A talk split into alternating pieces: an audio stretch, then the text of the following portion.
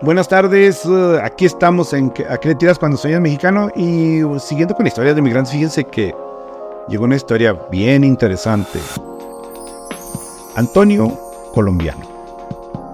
Llegó a Juárez después de cruzar caminando, eh, a veces en, en aventones, como les decimos, o a veces de ride, o a veces montado en el tren. Pero Antonio llegó a Juárez y Migración Federal entregó un permiso para trabajar en Juárez, para trabajar en todo México, pero pues él decidió que en Juárez.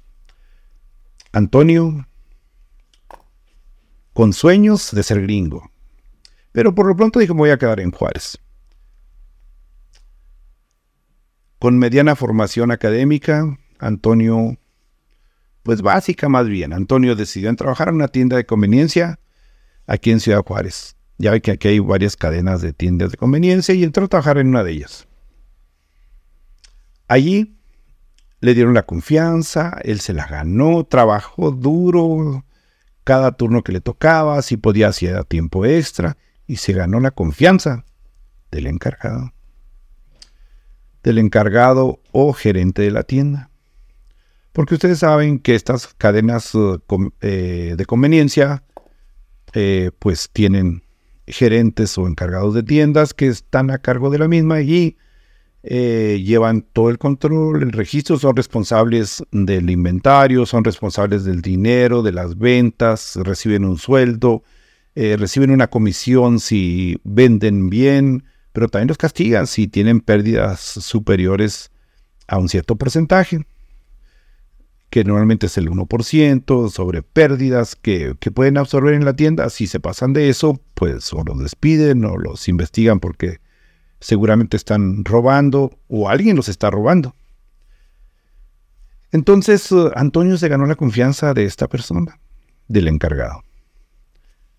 Alfredo, el encargado, le tomó tanta confianza a Antonio, al colombiano Antonio, que un buen día le dijo, te encargas de la tienda. Y Antonio se encargó de la tienda.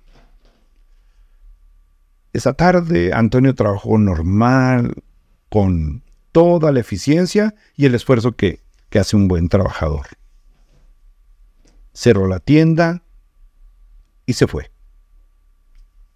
Y tan se fue que al día siguiente ya no apareció Antonio. Cuando llegó el encargado de la tienda se encontró que el corte no estaba. Antonio se había ido y no contestaba el teléfono. Y se ha llevado el corte de 120 mil pesos de ventas del, del turno que le había tocado. Antonio colombiano, Antonio migrante, Antonio con un permiso, no tenía domicilio en Ciudad Juárez donde localizar. Resultado, se fue con 120 mil pesos. Seguramente ahora es gringo cosechando dólares. Esperemos que no siga robando. Pero el encargado de la tienda de conveniencia aquí en Ciudad Juárez ahora está pagando esos 120 mil pesos que se llevó Antonio. Antonio el colombiano. Y entonces te das cuenta que a qué le tiras cuando sueñas. Pues sí, Antonio traía un plan. Aparentar ser honesto, ser trabajador, ganarse la confianza y luego robar. ¿Cuál es el punto central aquí?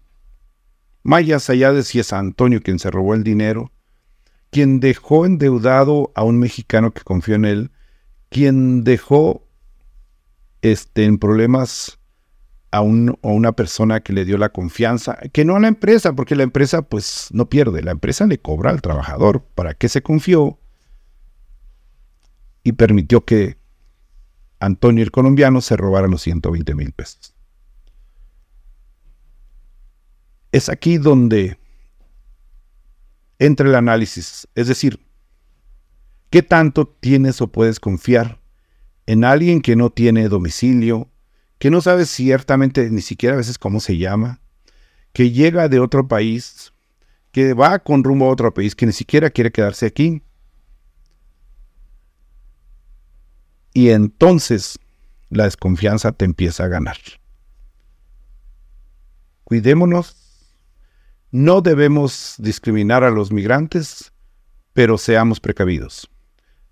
Que no seamos defraudados por personas que a veces envueltos en eso, no solo vienen a, a robar, algunos transportan drogas, algunos de ellos son víctimas y son secuestrados y luego extorsionados. Pero por lo pronto Antonio se llevó 120 mil pesos que ahora está pagando el encargado de una tienda de conveniencia en Ciudad Juárez. Esa es la historia. De aquí le tiras cuando sueñas mexicano. Hasta luego.